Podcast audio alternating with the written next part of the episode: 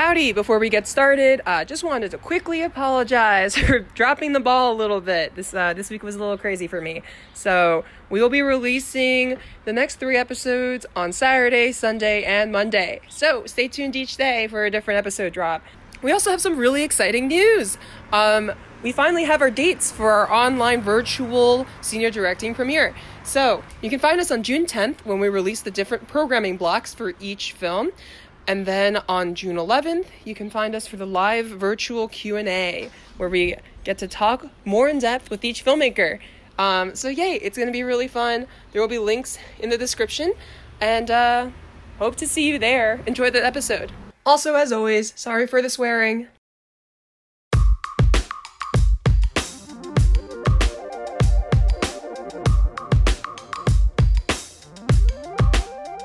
Welcome back to the 2021 Northwestern Senior Directing Podcast, a podcast where the students of the 2021 Northwestern Senior Directing cohort share stories about making films during the pandemic. I'm your host, Ray Tang, and I'm excited to be speaking with my friends about their artistic backgrounds. Today, we're speaking with Gregory Voelkel. Gregory Voelkel is a filmmaker and writer from Columbia, South Carolina. His past directorial work includes the micro budget feature Charge, which he co directed, and the short film Playland, which he wrote and directed. Gregory is deeply interested in coming of age narratives, ghost stories, and family. Gregory also supports documentary filmmaking, designing filmmaking curriculum for a Chicago area after school program called the Young People's Race Power and Technology Project, an initiative in collaboration with Northwestern University's Tree Lab he co directed the short investigative documentary Racial Recognition and now produces high school student made short documentaries that explore issues of technology, ethics, and race in local communities. His upcoming short, In the Woods, details how a young man learns the process of breakup he can't seem to understand. Greg, thanks for being here. Thanks for having me, Ray. Yay. Um, this is so irrelevant, but am I supposed to. Do you prefer Greg or Gregory? Oh, Greg is fine. Greg is fine. Yeah, I put. Okay, cool. I, I haven't decided yet. You know, if it, if it's one of those things where I become noteworthy one day. Um, Mm. I, I I I don't know yet if it's going to be Greg or Gregory, but so, at some point in high school, I used to put Greg on everything, um, and then Oh. at some point in high school, I was just like, no, I'm going to start writing my full name. You know, uh, it started Yeah. with my first, middle, and last, and I was like, no, no one needs to see my middle name. Like that's fine. Yeah, yeah, I get Um, that. but but yeah, so Greg Greg is fine. We know each Gotcha. other. We're friends. Oh, okay, good. I'm glad. I was getting worried there for a second. Um, but how's life? How are you doing? Uh, I'm doing good. I'm hanging in there. Um, so Mhm. I'm I'm currently in Columbia, South Carolina, my hometown. Um, Oh, yeah. I it's been a really interesting process, like doing school from home, um, and and also like producing, pre-producing a film, um, that is going to be shot in Evanston, but is is uh, I'm I'm here right now. So it's been a really interesting process. It has its ups and downs, its challenges, but um, you know, overall, I'm I'm pretty excited about the whole thing. I'm glad that I had this experience. You know, like Mhm, I feel like that's something that's gonna be the same across the board for all of us in the senior directing program. But you know, we we have this this new life experience um, to work with and to to learn from. You know, as we get older. So, yeah. Yeah, yeah. It's so easy to forget how like how historical everything is. Like, sort of like, oh yeah, nobody else had to deal with the pandemic while like making a movie. Like, this is something like we're gonna get to like brag about one day. Like, we're gonna be like, we shot our senior theses like in the pandemic. Like, that's absolutely insane. It's also crazy to hear all the different ways that like people are trying to make it work. I know that like, for example, like I think we talked about in an earlier episode that Ariella shot in Pakistan. Um, and the fact that you originally were going to shoot in like South Carolina, but then decided to shoot in Evanston, um, which is definitely something we should talk about later. Uh, but cool. So I'm going to start with the first question that I generally ask people, um, which is I was once given the advice that in order to develop my voice as an artist, I should pay attention to what I'm responding to when I'm watching film and TV, and more specifically, like what I think is missing in the things I watch. So, what do you think is missing in film slash TV, um, and how does your work reflect that? Yeah. Oh, wow. That's a great question. Um, you know, I think one of the things that I am always looking for is just like honesty. Um, and I'm looking to be surprised, especially when I go to a movie. I feel like, um, you know, there are a lot of good movies. Um, Right. I do think that like there are less good movies now than there used to be. And by good, I mean there are a bunch of great movies, but I think there are less movies that fall in the middle. You know, I'm thinking about like you know, Yeah. my mid my mid budget movies from the '90s and the 2000s, like you know almost anything Harrison Ford was in other than Star Wars or Indiana Jones. like that's how I picture that. But um, but you know, I I'm always looking to be like wowed or excited um, to see something that I've never really seen before. Um, I also I think I really respond to like visceral movie going experiences or television experiences, like things that um, have a way of pulling me out of my reality, out of my um, you know day to day life, and, and engaging me emotionally. Um, you know, I I just you know for reference, I saw I finally got to see Minari last night. Um, Oh, you did? No way. Yeah, have you seen? Have you seen yet? No, I'm Okay. I'm broke. Fair, fair. It was like Yeah. it was like a surprise gift that uh, Oh, my okay. girlfriend did for me. So I was like, I was like, yeah, I don't have to pay for this um, because yeah, I, I'm I'm pretty broke too. But Mm-hmm. um, you know, I haven't seen all the all the nominees yet. Hopefully, I'll be able to see them before Oscar Sunday. But um, that movie in particular um, was just so immersive and and there it, it was poetic. Like everything from the music and the acting. Um, the visuals, everything just felt like poetry, um, and I I don't think that Mm. that's something that I can necessarily bring to my movies just yet, but it's something that I definitely aspire to. Gotcha. So one thing I'm getting picking up from this conversation, which is crazy because I never, I guess, like figured or thought about it before, is that it seems like um, your interests lie more in the short film slash like feature realm than like necessarily TV. Would that be a fair assessment? Or I think it's fair. Um, I love TV, and I consume more, much more TV than I do um, movies. I mean, one because Right. it's sometimes just easier to do it, but I don't know. There are so many great TV shows um, Yeah, with totally. with great writers' rooms that just keep me engaged all the time. Um, and there's something comforting about watching TV where I think that um, a lot of movies, especially nowadays, like they're not necessarily comfortable watches, and that's a good thing. Yeah. Like I, I think I go, I I like really value the movie going experience, and I've missed not being in theaters, but like I've tried my best to try to like recreate that experience when I'm watching a movie at home, um, because I think movies are just so. Um, there's so much you have to grapple with, and uh, a lot of times in a very uncomfortable way. Um, Whereas TV, I, I think um, you can kind of stray from that depending on, on where you're going. Um, but I I tend to think when I write something that it's a movie. Um, I see. I'm Yeah. I'm not very good at ending things, uh, which probably means that I should be writing more television scripts. Mm-hmm. But um, but I, I- see myself in, in the movie realm at least for right now. Um, Why do you think um, you're struggling with endings? Man, I think I've always struggled with endings. I I have I have a little bit of like a um I'm too harsh of a self critic, I think sometimes. um yeah. so like I often won't be able to finish something in one burst. Um I just don't have that kind of creative stamina sometimes. I mean every once in a while I will and it that is just a great feeling. It's like euphoria. like uh, Yeah. the best Yeah. feeling in the world is to finish something in one go or without like, you know, a complete crisis happening. Yeah. Yeah. Um, but I, you know, I, I try to bring fresh eyes to something that I haven't been working on for a little while, and I, I know that I, uh, I'm a little bit too harsh on myself. Um, so I'll, I'll start to see the flaws before I see, you know, the, the beautiful things about something that I'm working on. Um, Right. So it, it makes the, the writing and the revising, um, you know, a little bit painful at times. I, I've definitely experienced that with this with this movie with this script. Um, But I, I think I'm growing from it too. Like this was probably the first time that I had to really grind um, a story out and had to ask myself like specifically why are you writing this story and then rewrite the story once I knew the answer. I don't think I knew the answer when I started writing the story. Um, I've kind of had to figure it out along the way.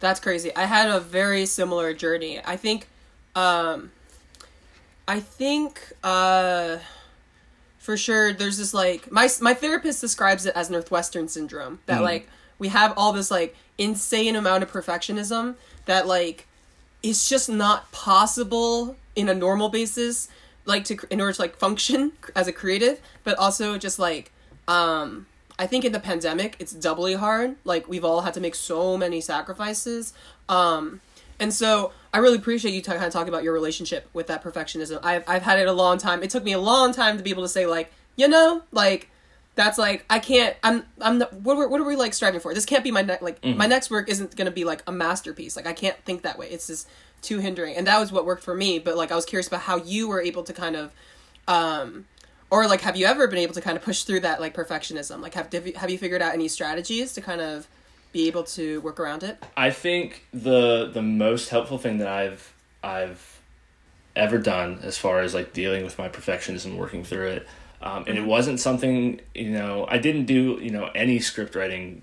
You know this is backstory, but I didn't do any script writing before college. I came in as a Right. film film major, uh, and I wanted to write, but I'd never written a script before. You know, I, I I only knew how to write from you know short stories and, and all the novels and poems and, and stuff that I read growing up um, and I knew that I wanted to you know tell stories um, I just kind of had to figure that out but uh, when I did get to college and I did start writing scripts what I started to realize was man it, you're really bearing your soul sometimes to people you know when you write Yeah. something um, and, Yeah. and, to, and to show that to people um, is very can be very vulnerable um, it can also be very frustrating because you don't always want to take people's notes and i don't think like Yeah.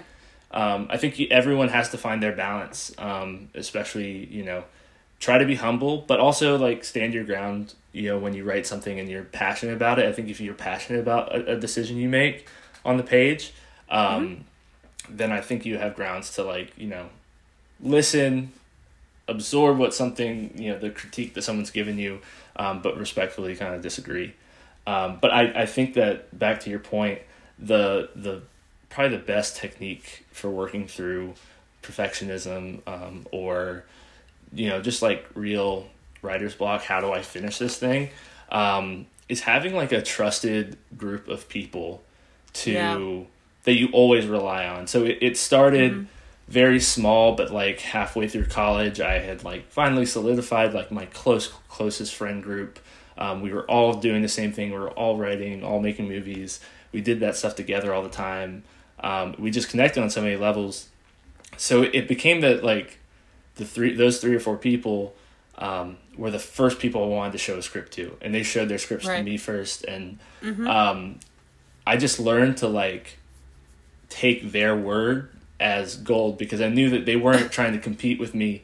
You know, it's not we. I feel like it's not like competitive in Northwestern writing classes. At least I, I've never really felt it competitive, but you do get the sense sometimes that like you know does this person have my best interest at heart or what are they Yeah, reacting to you know um, or, or or you know what what are they bringing to class today that I don't know about that that that um, you know brought them to this decision? So you know having a group of people that I'm really in tune with that I trust wholeheartedly tr- literally trust my life I feel like I can also trust my work with them. So I, I go to that group of people um, a lot um, and I take their criticism and their praise equally, you know.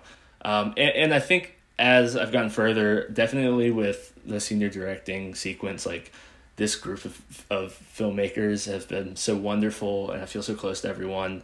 And so I, I feel that starting to happen too. Like, okay, this is a group of people that I would trust with a future script, you know, even if we're not going to be in these classes anymore. Like, I feel like I could send you a script, Ray, and be like, could you just take a pass at this?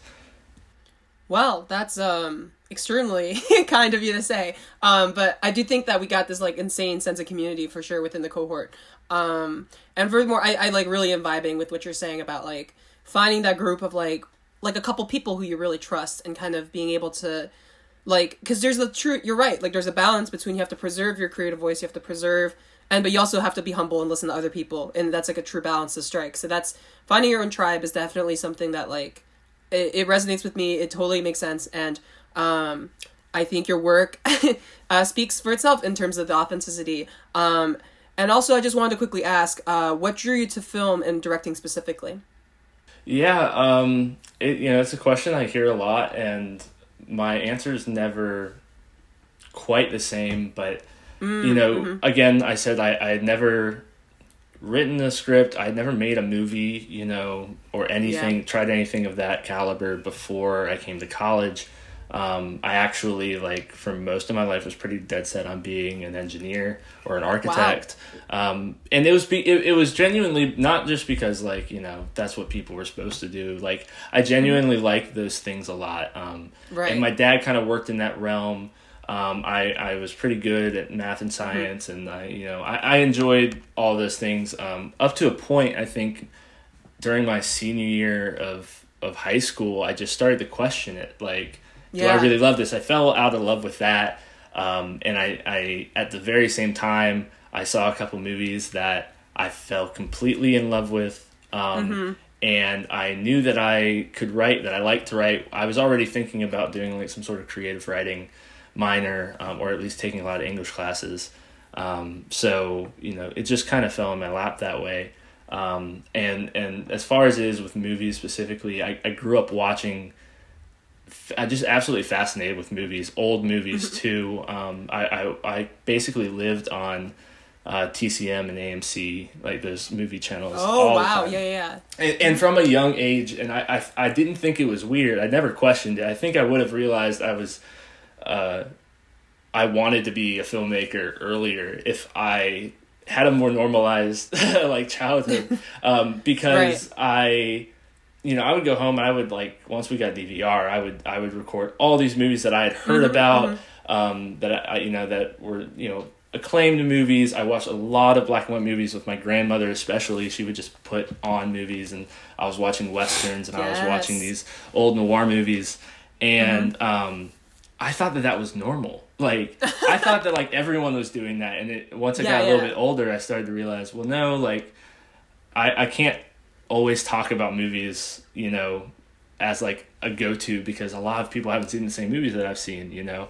Um, And, you know, I, I kind of had to find people in high school that were also interested in movies. And, and, and shocker, spoiler, like the people who I connected with back then are also doing stuff in film for the most part. So I, I think, Yeah. I, think there's probably, you know, I'm sure you can relate to that as well, but finding, uh, you know, finding that passion came a little bit passively for me until I had to make a decision, which is like, what am I going to do in college? And, and I just kind of went with it. Well, no offense to your STEM background, but thank God. Same, same. um, but yeah, that's awesome. Um, so let's talk about In the Woods, uh, which is your senior thesis. Would you mind telling us what your film is about? Sure. So um, it's about a young man, uh, only known as X, uh, who goes into the woods to bury his ex girlfriend. Um, Actually, to bury the memory of his ex girlfriend. Um, he's gone through a hard breakup and he's trying to process it. Um, he thinks that the the best way, the most effective way to process it, is to just get rid of her memory completely um, Right. and and to cut that out of his life. Um, But he he starts to question that as he sees the experiences of others who are doing the same thing, and um, has to figure out why he's he's actually there, what the root problem is for him. I was so lucky to, you know, be in a cohort with you in the fall. And so I was kind of privy to like the behind the scenes, like the conception of the idea. and like it's highly unusual because you came in with the module with actually a completely different script. Mm-hmm. And then you and then you had to kind of come up with this one on the fly because I think it was COVID restrictions, right? That was the big reason for why Yeah, so the the script that I applied with and I got in with and I really loved that was one of those experiences where I kind of sat down and I just wrote something and it felt good. Like I finished it and it felt good right then and there. Um, so it's a story that I'm holding on to. In some ways, I'm really thankful I'm holding on to it because I think it I, I wouldn't have been able to do it justice having doing it you know, when I was still in college on like a small budget, but also doing it during COVID. Like, I, this is a movie that I want to save because it's very personal to me. Um, and I, you know, I, I try to write things that are personal, or I, you know, I think to be um, a good writer, you have to find some part of your experience to explore um, through the lives of others. Um, but but this Totally. movie was extremely personal and you know kind of ripped out of the pages of my life in some ways. So um, I wasn't able to do that because of COVID constriction or restrictions, and um, from there it was just a really weird path to getting to this script. Um, yeah. How? that- what was the inspiration? yeah, so like I said, um, after I had to kind of do away, put the other script on the shelf, um, I ran through a couple different ideas and options, um, and none of it was just really clicking for me personally. I, I felt like I was um, trying to write a, out of my own experience. Um, and I know that Right. there are people who can do that, um, and and it takes a lot of research. But I, I just I, at this point in time, I can't fathom writing something that is completely outside of my experience. Like I have to find a way to connect to it. Um, and Yeah, like just like as college people, it's hard enough for us to like conceptualize and write our own story, let alone do the research for another. Yeah. yeah, and and, and too like trying to write an, a story for an adult. You know, it seems so Mm. simple, but I haven't. I've only been alive for twenty two years. Um, I you know I've I've only ever had Right. Mm-hmm. school, so I, I can't. I don't, I don't think I can claim to tell you uh, to teach someone what it's like to be an adult.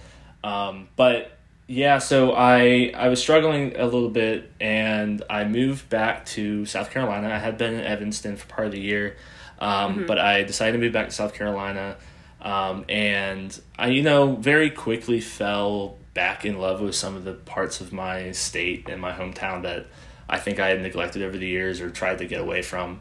Um, Right. You know, being here all my life, you know, I wanted to go to school far away, and that's why I chose a place like Northwestern. But um, there's a lot of beauty to be had here. Um, so even though I'm not shooting this film in South Carolina, even though I think the the, the final product is moved away from telling like uh, a story that takes place in the South, telling a story about the South, um, I think it inspired me specifically. The landscapes kind of inspired inspired me um, when I came up with this idea all I did was like a thought exercise, and I was like, I'm gonna imagine myself in a kind of unique place, and I thought about this place called Congaree Swamp, Congaree National Park. It's outside of Columbia where I live, and I grew up going there all the time. It's this really beautiful, kind of haunting uh, forest, swampland area. Um, and uh, you know, I just started kind of freeballing from there um, until I found what I was looking for, I guess, in the woods. Um, and I, I combined that with you know just some like experiences and, and thoughts and reflections I had been having about past relationships, um, which informed like the central relationship of this movie. Yeah, yeah. It's um, it's so funny too because that um, now that you mention it, I think also Delaney's film is highly inspired by the like. She also lives in South Carolina, I believe. Yep. Um, but it's just like it's highly inspired by that landscape. Um, and I'm kind of curious about like, um, because you did mention that you're now filming in Evanston. So like, what inspired that move? But also, does do you feel like that takes away or adds to the layers that you have? Because it's I mean it's so um, originally written for um, North or South Carolina that like um, have you been able to find new meaning in transposing it to a different location? I think I have, or, or maybe to put it a little bit better, I think I, as I fleshed out the script and I found the story and its beats, I started to realize that while South Carolina really inspired this movie, um, I, I started to lose reasons why this had to be a South Carolina story. Um, Right. And that combined with just the kind of logistical nightmare it was going to be to shoot in South Carolina, I was really hopeful to do it. I I want to, you know, after I graduate college, like I want to be able to support South Carolina filmmaking. I think it's like a really great place to make movies. Not a lot of people know about that, um, but it's a beautiful place. There are a lot of really talented people in and around South Carolina, um, and so you know, I want to be a force for change. Hopefully, you know, and, and and come back to South Carolina and make movies in the future. But I do think like um, the in the woods became less and less a South Carolina story, but it became more of a, of my story in some ways. Right. Um, and I, so I was happy to to shift gears and to move to Evanston for the shoot. it's interesting too because now you're in a moment of pre-production, right? Like you, uh, currently April eighth is when we're recording. Um, you're uh, you're set to film, I think, in the next couple weeks. Um, Yeah. How are you feeling? what are some challenges that you're facing? Um, you know, it's it's I first of all I gotta shout out like my entire team. Uh, Yeah. Love them. They are doing the best job with this, and especially considering the super short timeline we've had for pre-production uh, and all all of the the problems I give them because this script is still being worked on like on a day to day basis. You know, it's going through rewrites and and stuff like that. I'm still trying to find it, um, but uh, you know, all shout out to them for for for giving me you know this space to do it in. Um, it, but I, I'm I'm pretty happy with the way it goes. It's very busy. Uh, We're shooting in uh, I guess two weeks from now, just about a little over two weeks from now.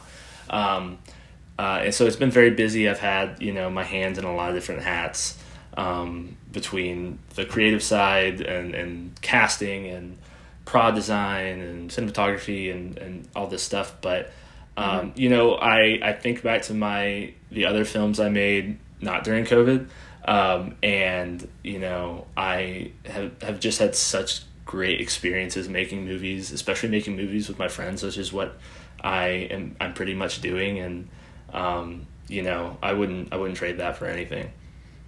Yeah, yeah, that really um that really hit different to be uh working with friends and it's just such a different vibe on I think it the love of like, you know, within the crew and the love of film kind of like translate into the final product. So, I'm really excited for how your process is going to go. Um and so what do you hope audiences kind of take away from your film? Yeah, you know, um, well, I think a lot of people have experiences with relationships, you know, um, and with breakups and being on different sides of a breakup. Um, and so hopefully, you know, as far as like a narrative plot thing, like that's something that people can relate to. But, but more than that, um, I think what I had to explore about myself uh, and, reflecting on relationships past and breakups past um, was you know this balance between like memory and grief and gratitude i guess um, basically you know when you go through a breakup good or bad i think all breakups tend to be bad. Even the best breakups tend to be bad. Um, and you, you end up going through a lot. Uh, and it's hard especially when you have like a good breakup a quote unquote good breakup. Yeah, yeah, um, right. it's it's really hard not to have resentment or anger or grief about the way that things went. Um, and i know that from personal experience and so you know as i was writing the script i was thinking about the ways in the last couple of years like i think i've grown uh, and grown to see the other side of things to you know Right. empathize with the other person to and, and to you know realize that it's not worth me being upset about something that happened a long time ago um, especially because you know i think people's inclination is to you know if you're in a long-term relationship say you're you're in a relationship for a couple years uh, and then you break up and you're you're feeling kind of anger or grief about that um, it's really easy to write off those two or three years you know even the things that don't have to do necessarily with that relationship, but so much of your identity uh, when you're in a serious relationship is, is wrapped up in that relationship. Um, and so I think I struggled for a long time uh, trying to put the pieces of my identity back together and, like, you know, not to blame myself for the person that I was then. Um, and to really accept the ways that I changed during that relationship instead of reverting back to some, you know, normal. Um, I think everyone's experiences they build on one another, um, and I don't want to deprive myself of that. Um, and so hopefully that's what people kind of experience when they watch my movie. Um, is you know that it, it's okay to it's okay to have this grief or these bad feelings, um, but running away from those feelings, hiding those feelings, burying those feelings is, um, even though it's the easy thing to do, it's it's probably not the best thing to do. Well, you made such a fascinating and interesting allegory about love and loss and just about, you know, again, like as you were saying, being able to feel. Um, and I'm really excited for people to see at senior directing. It is really fascinating. Um, thank you so much for your time, and thank you for uh, agreeing to do this. I really appreciate it. No, thank you, Ray. Um, thank you for for hosting this and setting all this up.